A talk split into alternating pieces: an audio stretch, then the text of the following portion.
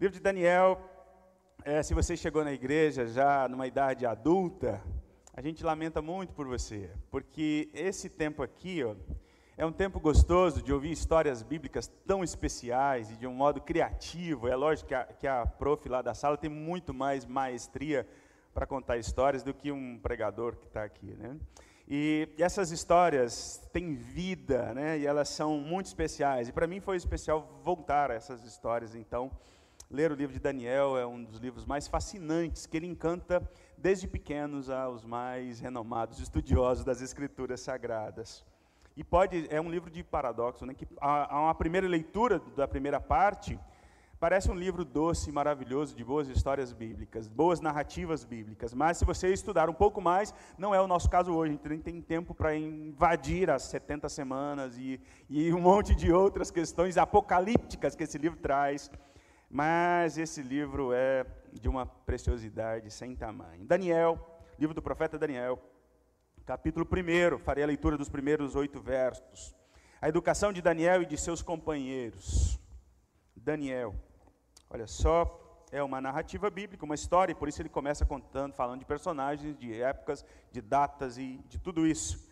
E a palavra de Deus está presente e construída em tudo isso, a mensagem do Senhor ao nosso coração. No ano terceiro do reinado de Jeoaquim, rei de Judá, Nabucodonosor, rei da Babilônia, veio a Jerusalém e a sitiou. O Senhor entregou nas mãos dele, Jeoaquim, rei de Judá, e alguns dos utensílios da casa de Deus, Nabucodonosor levou, levou eles, esses utensílios, para a terra de Sinar, para o templo do seu Deus, e os pôs na casa do tesouro do seu Deus. Depois o rei ordenou a Aspenaz, chefe dos seus eunucos, que trouxesse alguns dos filhos de Israel, tanto da linhagem real como dos nobres, jovens sem nenhum defeito, de boa aparência, sábios e instruídos, versados no conhecimento e que fossem competentes para servirem no palácio real, e que Aspenaz lhes ensinasse a cultura e a língua dos caldeus. O rei determinou que eles recebessem uma alimentação diária, tirada das finas iguarias da mesa real e do vinho que ele bebia. Os jovens deveriam ser educados ao longo de três anos, e ao final desse período passariam a servir o rei. Entre eles se achavam Daniel, Hananias, Misael e Azarias, que eram da tribo de Judá. O chefe dos eunucos lhes deu outros nomes, a saber, a Daniel, o de Beltesazar, Hananias, o de Sadraque, a Misael, o de Mesaque, e Azarias, o de Abednego. Daniel resolveu não se contaminar com as finas iguarias do rei, nem com o vinho que ele bebia. Por isso pediu ao chefe dos eunucos que lhe permitisse não se contaminar. Daniel resolveu não se contaminar com as finas iguarias do rei. Olha que expressão, é importante entender em que momento, onde Daniel está, para que ele tome uma decisão tão séria, tão, tão segura, e que lhe iria custar muito caro. Na verdade, toda decisão, toda convicção que o povo de Deus tem, custa caro, e custa muito caro. Mas nem por isso é, o povo de Deus deve retroceder, deve procurar viver confortavelmente no mundo, mas nós somos chamados a desconstruir os reinos do mal a partir de uma vida sábia, de uma vida piedosa, de uma vida de submissão à vontade de Deus e ao poder de Deus que age na história. O livro de Daniel, a gente pode dizer que é o tema central que costura todas as narrativas nesse livro tão belo e tão especial, é que Deus é soberano sobre tudo e sobre todos, que o governo do mundo, dos grandes poderes e, e governos da história humana estão na palma da mão de Deus e que os pequenos passos do ser humano também, onde tudo, toda a vida humana nesse mundo acontece debaixo da mão poderosa de Deus. Esse Deus que é glorioso, é poderoso, é soberano sobre todas as coisas, e é a frase linda que Spurgeon ensinou para a gente, que a soberania de Deus é o travesseiro sobre o qual os filhos de Deus repousam a cabeça à noite, dando-lhes perfeita paz. É a soberania de Deus, o travesseiro pelo qual os filhos de Deus nesse mundo podem repousar à noite, e eles têm uma paz profunda que lhes dá condições de suportar as aflições do mundo, as tempestades, as calamidades, as enfermidades, as decepções e, e tantos males que nós estamos expostos nesse mundo. É impressionante como nós, a cada dia ou a cada semana, somos colocados diante de um cenário de, de um mundo que está se desconstruindo, de um mundo que não se emenda, o que não se constrói, o que não avança mas sempre para trás, né, como alguém disse, sempre retrocede. O mal está presente no mundo em todas as instâncias, humanas, na, no meio ambiente, na, nos sistemas de governo, político, humano, na saúde pública, em todas as áreas da vida humana, neste mundo são quebrados, atravessados e marcados pelo pecado, pela maldade humana e pela dor e pelo sofrimento. É assim que é, e desde sempre, independente do que virá para frente, continuará assim, a não ser que um rei sobre todos os reinos desse mundo estabeleça o seu governo justo e bom, aí sim o povo de Deus tem esperança de uma nova vida, de uma nova história. Mas o mundo por aqui é um mundo que não não resolve seus, as suas dores, os seus dilemas. O livro de Daniel, queridos, não é um livro sobre o nome ou que carrega o seu nome, não é sobre Daniel é sobre o Deus de Daniel, é sobre um Deus soberano, é sobre um Deus glorioso que está acima de todas as autoridades desse mundo mal. E ele mostra é, claramente a sua graça e a sua bondade, o seu poder em gerenciar o mundo, à medida que, por espelho, a maldade humana sobressai e aparentemente nós vemos, é, numa primeira leitura, parece que Deus está ausente. Mas o livro de Daniel, então, é sobre o governo soberano de Deus, mesmo quando eu não consigo vê-lo, mesmo quando eu não consigo percebê-lo tão patente, ou tão claramente assim. Deus está no comando da história, da minha e da sua, do mundo, de Petrópolis e da, da, da, guerra e de todos os lugares. Esse Deus continua sendo Deus e Senhor sobre todas as coisas, mesmo quando eu não tenho todas as respostas, mesmo quando nenhuma resposta me satisfaz, mesmo quando eu não consiga compreender, eu preciso me submeter, eu preciso reconhecer que Ele sabe de todas as coisas das quais eu não sei. Essa é uma verdade preciosa que o livro de Daniel traz para nós. Esse é o travesseiro que sustenta a vida do povo de Deus durante as aflições. E Daniel vai mostrar um rei mau, Nabucodonosor, um rei da Babilônia, perverso, cruel, vaidoso, é, que quer o mundo girando em torno de si mesmo. Ele não é só idólatra, ele, ele fez uma estátua de si mesmo e decretou que todos ali o adorassem. E essas, esses decretos que não têm implicação nenhuma para um povo idólatra, tinha apenas para Daniel e os seus amigos. É impressionante como muitas leis do nosso tempo também não têm implicação nenhuma para quem já vive no pecado, mas afeta diretamente, parece que é propositalmente construídas para afetar, desconstruir e ferir o povo de Deus. A ideia era varrer o nome de Deus da história. O que Nabucodonosor queria era apagar a consciência e os afetos e o amor e a piedade, a, a busca por Deus, para que ele, unicamente ele, fosse o centro da vida desse povo. Ah, Nabucodonosor, você está muito enganado. Esse povo honra o seu Deus de uma maneira que nós não conseguimos nem compreender. A intensidade da fé, a, a que leva às últimas consequências. É algo que até espanta Nabucodonosor. Como eu disse, esse livro é um livro sobre a glória de Deus, sobre a soberania de Deus, o governo de Deus, e Nabucodonosor vai precisar perder a sua consciência ou virar um animal e comer capim para que ele possa reconhecer a grandeza de Deus. E ele diz: é o Senhor que é rei sobre todas as coisas, e não ele. Ele não é rei de nada, é o Senhor que é Senhor sobre todas as coisas. Por volta do ano 606, Nabucodonosor sitiou Jerusalém e levou o povo de Deus. O texto diz que ele pegou os aspectos, as coisas sagradas do templo de Deus e colocou os tesouros, tudo que tinha de bom ali, ele levou e colocou no templo do seu Deus ou dos seus deuses. Ele quis zombar, desprezar, desconstruir, atropelar e apagar a memória da fé do povo de Deus não é diferente do nosso tempo, queridos. O, os embates que a igreja e que a fé e que os valores têm sofrido, há intentos mais pesados por aí, que nós precisamos observar antes de nos submeter ou antes de copiar, antes de nos render. Daniel é um livro que fala sobre o Deus que é Senhor sobre todas as coisas, e o tema dessa fala é que está tudo sob controle, mesmo que eu não consiga observar, mas definitivamente está tudo sob controle. Daniel é um livro que glorifica o nome de Deus que comanda, Deus que governa verdadeiramente sobre todas as coisas. E essa verdade de que Deus é Senhor sobre todas as coisas, que o governo absoluto da história dos homens está na sua mão, ou seja, que Ele é soberano sobre todas as coisas, vai impactar a fé, a vida do povo de Deus. Nós não vivemos à, à, à mercê da sorte, do destino, do acaso, nossa vida está seguramente nas mãos do Senhor. Eu não sei se você tem essa segurança. Esse livro de Daniel vem para ajustar isso, para que eu consiga é, alimentar a minha fé nessa verdade, de que a minha vida, a minha história, o meu passado e o meu futuro estão nas mãos de um Deus que guarda e que conduz a história. Dos, todos os nossos passos, todos os nossos dias, todo o nosso futuro, tudo sobre nossa vida, sobre todas as coisas. Isso traz, em primeiro lugar, uma vida de convicção e resistência diante das tentações.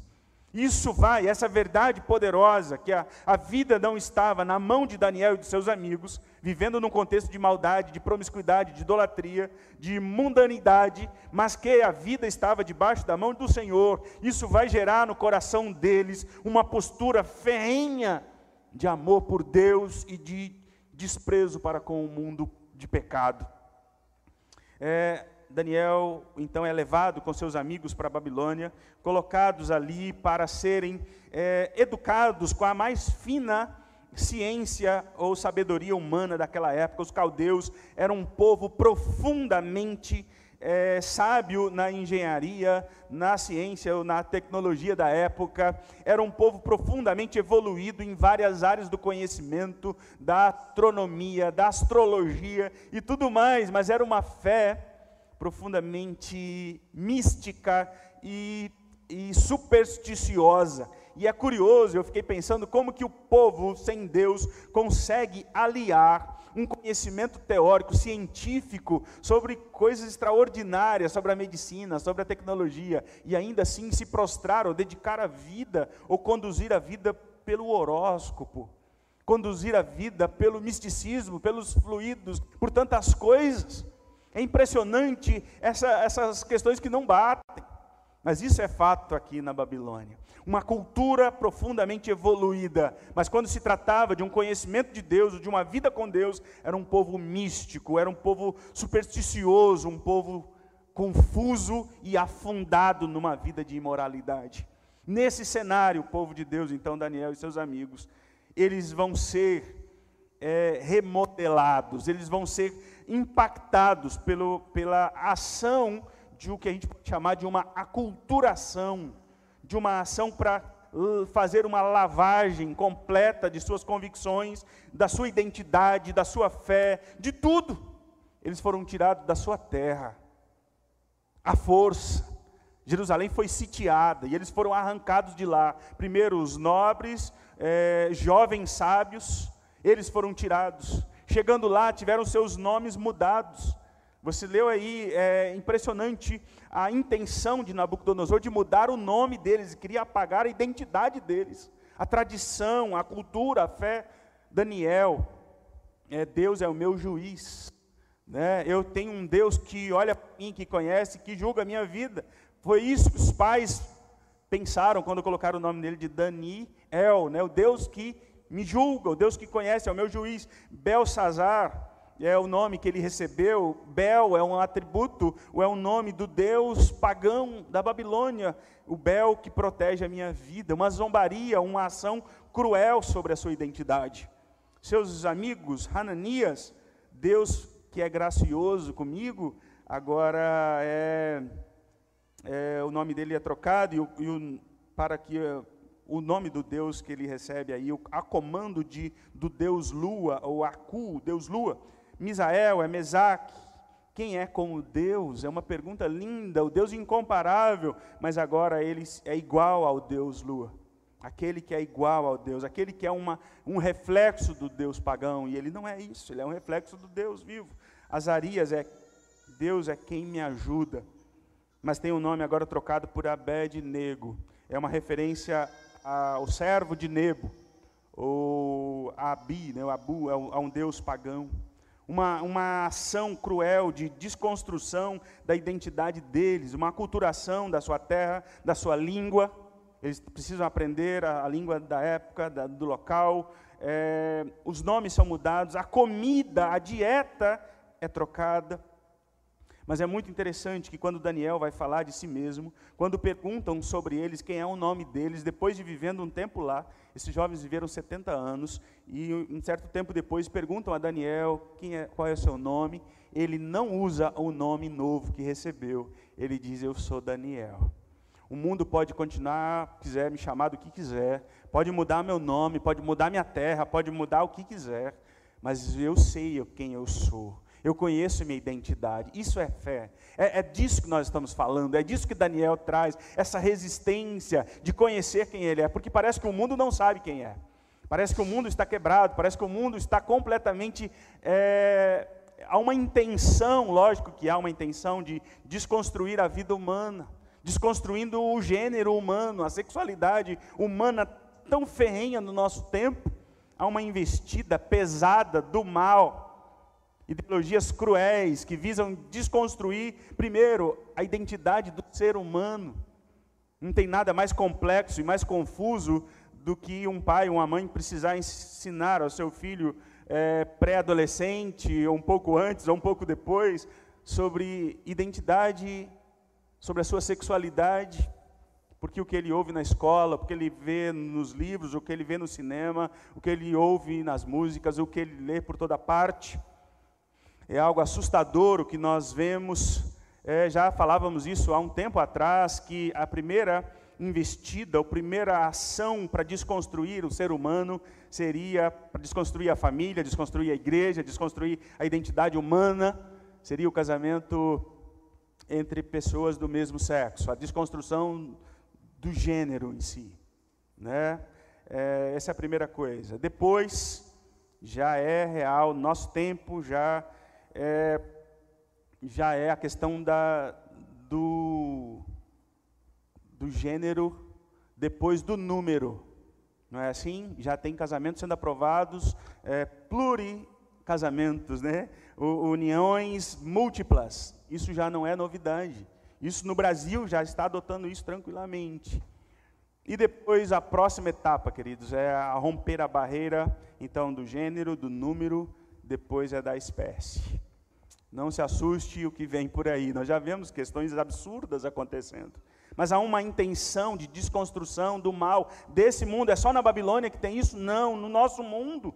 Nesse mundo precisa de cristãos firmes que sabem quem são para viver de maneira amorosa, sábia porque Daniel e os seus amigos vivem de modo muito sábio aqui. Eles resistem com sabedoria. Eles não vão para a rede social xingar ninguém, expor ninguém, falar mal de ninguém. Eles vivem 70 anos na mais alta integridade sabedoria, que eles não precisam depredar ninguém, eles não precisam afrontar o rei mal, eles não precisam ofender ninguém, eles só precisam viver com integridade oração, dependência de Deus e pagar o preço para isso. Queremos viver ver um novo mundo? É assim que o povo de Deus precisa viver num contexto de paganismo, vivendo uma vida sábia, uma vida séria, uma vida voltada para Deus. Mas é muito interessante que esses jovens tenham uma proposta de serem levados à mesa do rei e viverem e desfrutarem das finas iguarias, dos banquetes mais maravilhosos que Nabucodonosor tem para eles. E por que Daniel se opôs, porque esses jovens não aceitaram. Desde a nossa adolescência, a gente ouve na igreja que o cristão não pode isso, não pode aquilo. Lá, Daniel não quis comer para não se contaminar com as coisas imundas, porque ele era proibido de comer. Não é verdade. Se você observar a lei, lá em Levítico, não proíbe nem as dietas aqui, que já tinham, o povo já tinha superado. Havia abundância de carnes aqui, o povo comia muito carne de cavalo e carnes de porco. Aqui era consumida em alto conceito, sem crise. As bebidas, o vinho, por exemplo, só é proibido para os nazireus, do caso Sansão e outros, mas o povo não havia proibição nenhuma. Não havia proibição. E aí eu penso comigo, por que, que Daniel não quis então desfrutar disso? Era, era tanta coisa boa que o rei podia oferecer. Primeiro, eu, eu entendo que muitas vezes o cristão vivendo no mundo, ele precisa abrir mão daquilo que lhe é de direito, para que ele mostre diferença na sua própria vida.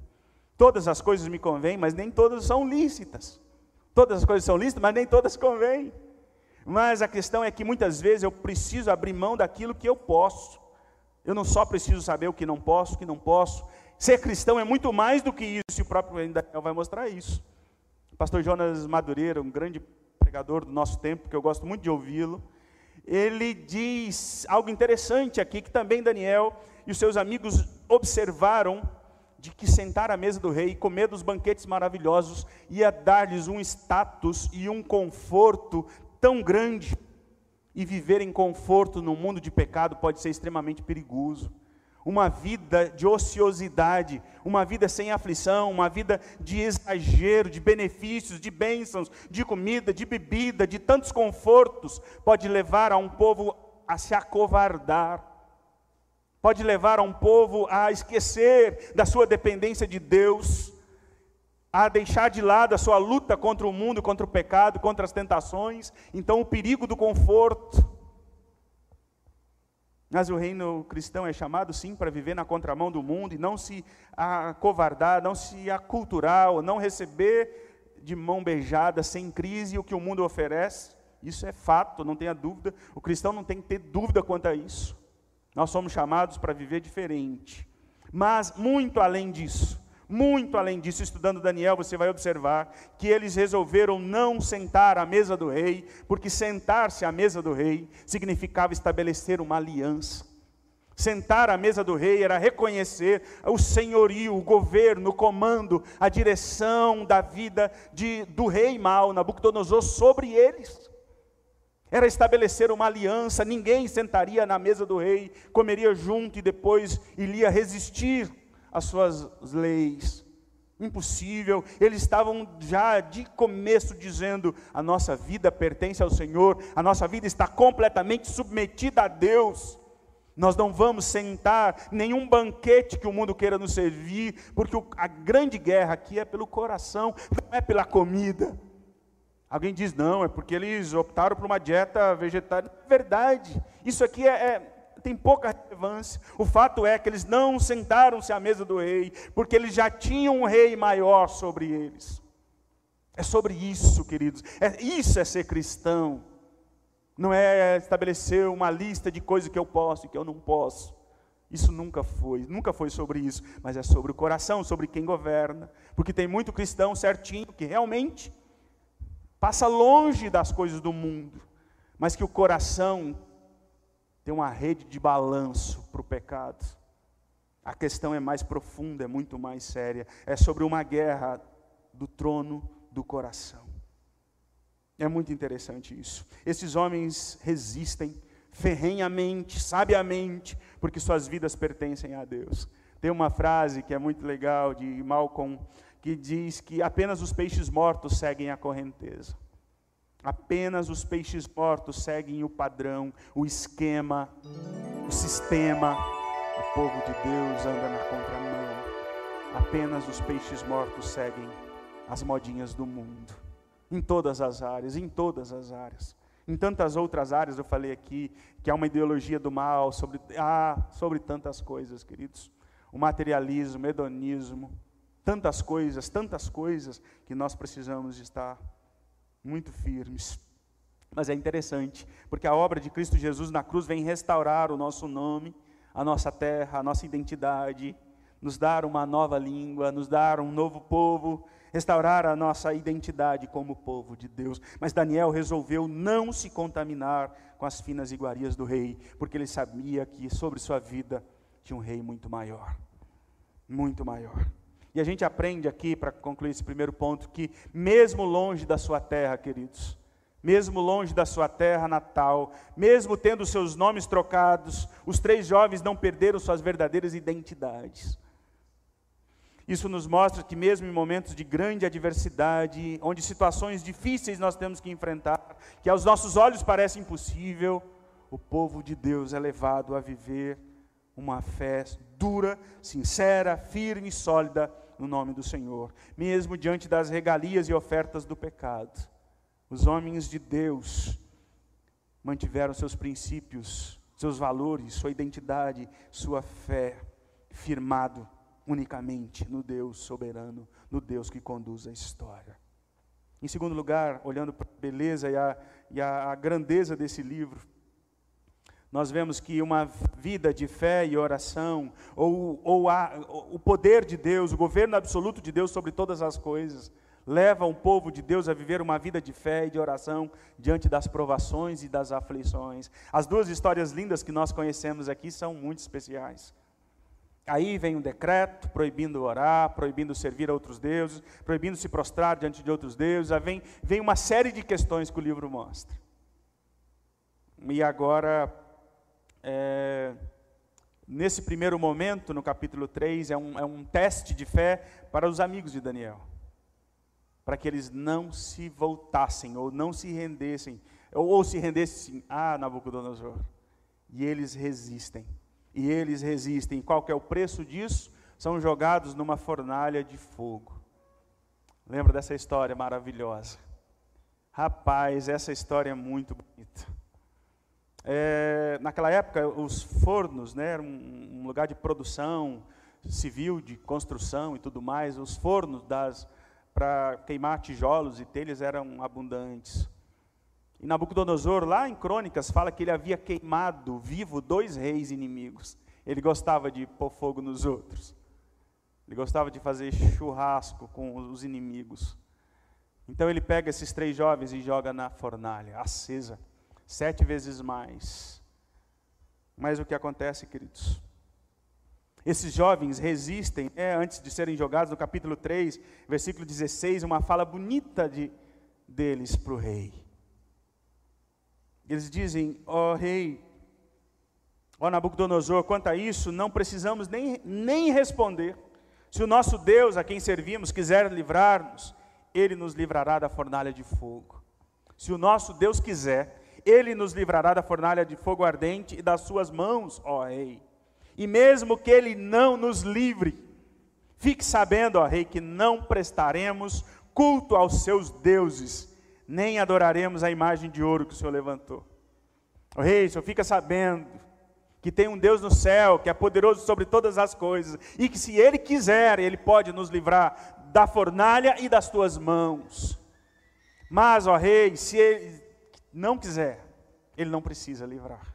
E se Ele não livrar, nem assim nós vamos nos prostrar diante dos deuses dos quais você serve e diante do Senhor mesmo a nossa vida, aprendemos com esses jovens, que a vida do cristão não está, a resposta não, não é uma resposta pelas coisas boas que Deus faz, porque é fácil para nós. Quando está tudo bem, está tudo bem. Mas nós estamos ouvindo um testemunho de jovens dizer que se Deus falhar conosco, se Deus não quiser me abençoar, se Ele não quiser fazer as coisas lindas que eu espero que Ele faça, Ainda assim, ó Rei, fique sabendo que nós continuaremos dedicados, servindo, amando e cultuando ao único Deus. Será que nós podemos falar isso? Será que nós podemos cantar isso? Né? Tem uma canção que diz que Ele continua sendo Deus, mesmo quando as coisas saem completamente fora daquilo que nós cremos, daquilo que nós esperamos. É, o rapaz que canta essa música, né, ele continua sendo Deus, é, foi, sofreu algo absurdo né, esse ano. Né? A sua mãe, uma, uma crente pentecostal, idosa, em Goiânia, numa comunidade de um bairro.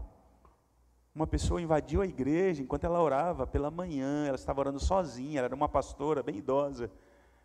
E o rapaz entrou e tirou a vida dela a pauladas. Olha que coisa mais absurda. E aí alguns comentários maldosos, será que ele vai continuar cantando que Deus continua sendo Deus quando as coisas são absurdas nos acontecem? O desafio nosso é esse. Esses jovens têm uma firmeza tão grande, têm uma segurança tão bonita de que Deus continua sendo Deus, mesmo quando as coisas fogem completamente do nosso controle.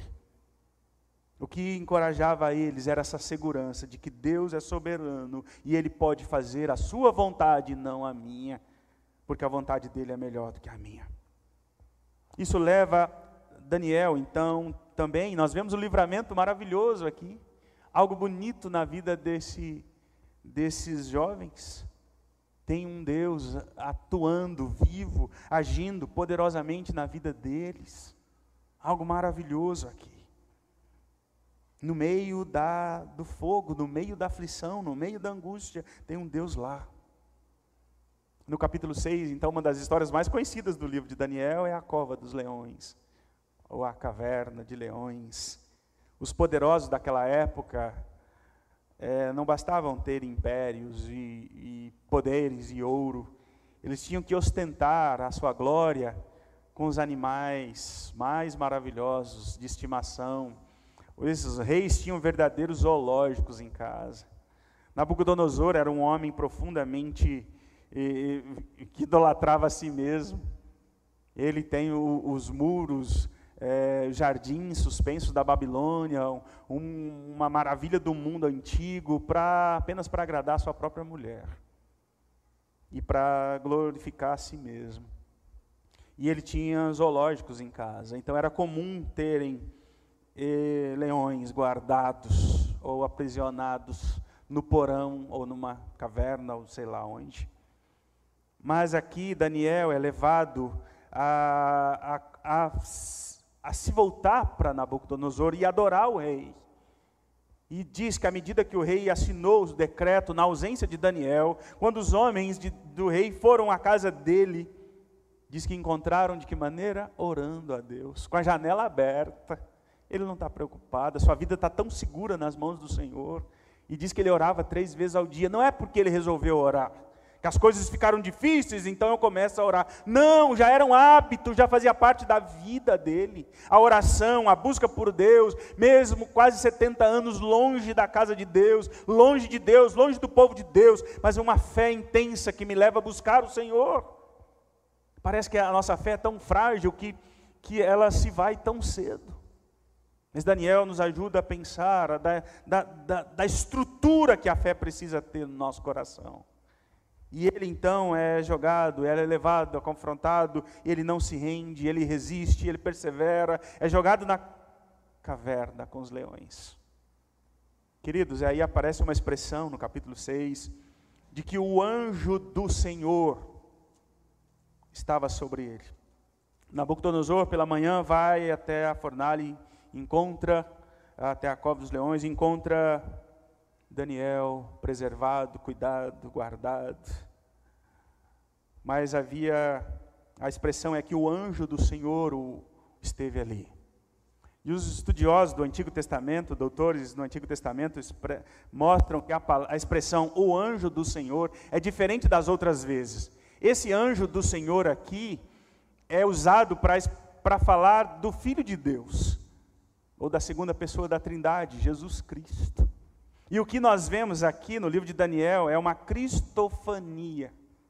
É a presença ou uma manifestação de Cristo Jesus, do Filho de Deus, no Antigo Testamento, no momento de maior aflição, de maior vulnerabilidade, de um dos seus servos, dos seus filhos, jogado para ser devorado por leões, como um espetáculo mas a expressão é de que Deus estava, ou que o Filho de Deus estava ali naquela noite.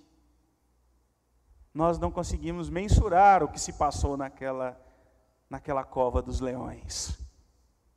Mas o que a gente pode pensar, queridos, a gente pode ver é que o mesmo Jesus Cristo, que lá no Novo Testamento, um dia, no mar da Galileia, ele fez cessar o vento e acalmou a tempestade é o Jesus Cristo que está com Daniel e que fez os leões dormirem e que passou a noite em diálogo e amor e afeto e graça com Daniel.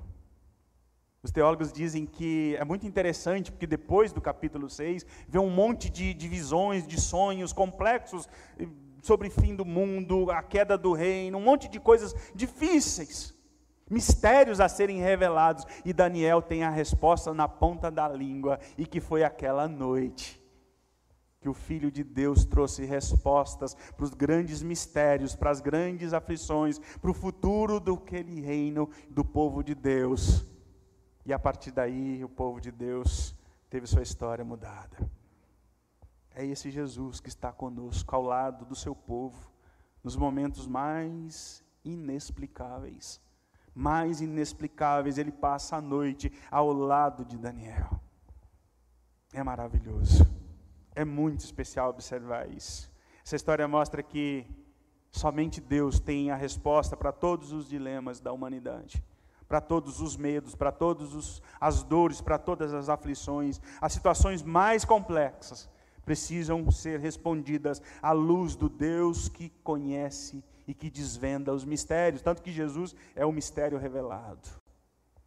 É o mistério de Deus. É esse Deus, é essa verdade essa verdade que alcançou os jovens no capítulo 3, na fornalha ardente. É essa verdade que, que contempla, que guarda, que abençoa Daniel na cova dos leões.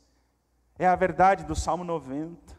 Cairão mil ao teu lado e dez mil à tua direita, e tu não serás atingido. Jeremias diz que quando você passares pelas águas, elas não te submergirão. Quando passares pelo fogo, é muito interessante. Ele não diz se por acaso você passar pelo fogo, ele diz quando passar. As tempestades, as labaredas, as aflições, elas fazem parte da caminhada do povo de Deus. Mas o Senhor está presente para cuidar e guardar em todos os momentos. E eu concluo essa fala aqui, tem tanta coisa que a gente pode aprender de Daniel. É que o último versículo de Daniel é muito especial o último versículo, se você olhar no capítulo 12. Eu sempre decorei uma parte do capítulo 11, versículo 32, e desde adolescente eu gosto dessa expressão. Daniel 11, 32, se você tiver com sua Bíblia aí. Mas o povo que conhece o seu Deus se tornará forte e ativo. Sempre gostei disso. O povo que conhece o seu Deus se tornará forte, ativo, ou será fortalecido e mobilizado para a ação. Mas o último versículo de Daniel é muito especial. Quanto a você, Daniel, por volta dos 86 anos, a palavra do Senhor para ele é: quanto a você, siga o seu caminho até o fim. Você descansará e ao fim dos dias se levantará para receber a sua herança. Segue o seu caminho, independente de onde você está como povo de Deus, como cristão vivendo no mundo, cercado por tantas tentações, por tantas aflições, segue o seu caminho até o fim não para, não retrocede, segue até o fim, haverá um descanso e depois seremos levantados para estar na presença de Deus. Uma das coisas impressionantes que eu descobri estudando Daniel é que os caldeus eram os magos, eram místicos, eram astrólogos, eram um monte de coisa, interessados em desvendar o mundo, em conhecer tudo. E que Daniel aproveitou essa essa, essa busca deles por conhecimento e plantou no coração desses homens, desses sábios, uma verdade muito especial. Você sabe quem eram os magos que lá, quando Jesus nasceu, eles foram atrás para descobrir quem, quem era o menino Jesus? Eram os sábios da Babilônia, eram os sábios caldeus, que ouviram Daniel falar do nascimento do Filho de Deus. E eles quando ouviram a notícia de que o menino Jesus nasceu, eles já ouviam, eles sabiam, eles conheciam, eles foram ensinados, eles foram colocados diante dessa verdade, que viria o verdadeiro rei, aquele que conhece, que desvenda todos os mistérios, e ele é o próprio mistério de Deus revelado. Daniel teria aproveitado o seu tempo de sofrimento, de exílio, de aflição, para falar do nascimento do Filho de Deus. Consegue pensar nisso, queridos? Consegue pensar na importância da vida desses jovens sábios, habilitados por Deus, revestidos pela graça de Deus, para confrontar o mundo, mas não é só, só para confrontar o mundo, é para falar de Jesus, aquele que muda o mundo por inteiro e por completo. Essa é a missão da igreja. Essa é a missão da igreja hoje. Além de não se render ao pecado, não sentar os banquetes do pecado, é aspirar a vinda de Cristo Jesus e levar o mundo a desejá-lo também. Que esse Deus vive maravilhoso, revista de graça, de poder e de esperança a sua vida. Você que caminha nesse mundo cercado de tantas dores, de tantas aflições, Cristo Jesus é a única esperança. E eu queria perguntar a você se sua fé está firme de verdade, se é já é essa convicção é firme no seu coração de que Jesus, que Deus é soberano sobre todas as coisas. Ah, pastor, eu vivo com tanto medo, eu não sei como será o futuro meu, da minha família. Ah, eu não sei como é, esse mundo está tão complexo. O que a gente pode lembrar é a fala de Spurgeon, que a soberania de Deus é um travesseiro, pelo qual o cristão precisa descansar e ter paz. Mas cuide do seu coração, de os sofrimentos e as coisas boas também desse mundo. Não venha seduzi-lo, não venha fazê-lo recuar, não venha fazer retroceder ou se submeter ao pecado e a outros domínios, a outros reinos. Mas renda-se incompletamente, inteiramente diante do senhorio de Cristo Jesus e propague o seu nome, para a glória dele. Em nome de Jesus Cristo. Amém. Amém. Quero orar com você nessa noite. Você que se encontra numa fornalha de tantas pressões e labaredas por todo lado do pecado, do mundo, das aflições, leões ávidos para devorá-lo. Que você encontre consolo e esperança na presença do Senhor ao seu lado. Obrigado, Pai, por essa noite em tua casa. Obrigado por cada um dos meus irmãos. Obrigado. Obrigado por tua palavra. Palavra essa que encanta desde crianças. Verdades tão maravilhosas, é claro, é lógico que esse livro é tão, tão intenso, tão profundo trabalha tantas questões que estão além da nossa compreensão. Mas que nós podemos desfrutar nessa noite é dessa verdade absoluta do teu governo, do teu controle, do teu domínio sobre todas as coisas. Absolutamente todas as coisas. Os reinos dos homens são falhos. Os poderes humanos são limitados e falíveis. Tem dias contados mas o teu nome sobrepõe a todas as coisas, e diante disso, somos levados a viver uma vida de integridade, de sabedoria e de resistência diante do pecado, diante dos esquemas do pecado, diante do sistema pecaminoso, mas também diante das aflições, das dores, das lutas, das provações e tentações, somos levados a enfrentar de joelhos no chão, com esperança, almejando a tua vinda e propagando o teu nome onde quer que nós estejamos. Em nome de Jesus Cristo, que através de cada um de nós o Senhor seja percebido e conhecido. Consola os que sofrem, derrama graça sobre aqueles que estão em dúvida, em tantas questões abertas na alma. Que o Senhor, o mistério de Deus revelado, manifeste Sua graça sobre todos nós. Em nome de Jesus. Que a graça e a paz do Senhor e Salvador Jesus Cristo, o amor de Deus o Pai, a comunhão e a consolação do Espírito Santo de Deus, seja com essa igreja, com o teu povo aqui nessa noite, Senhor, com os irmãos que estão em casa, com todo o povo do Senhor ao redor da terra, agora e sempre. Amém.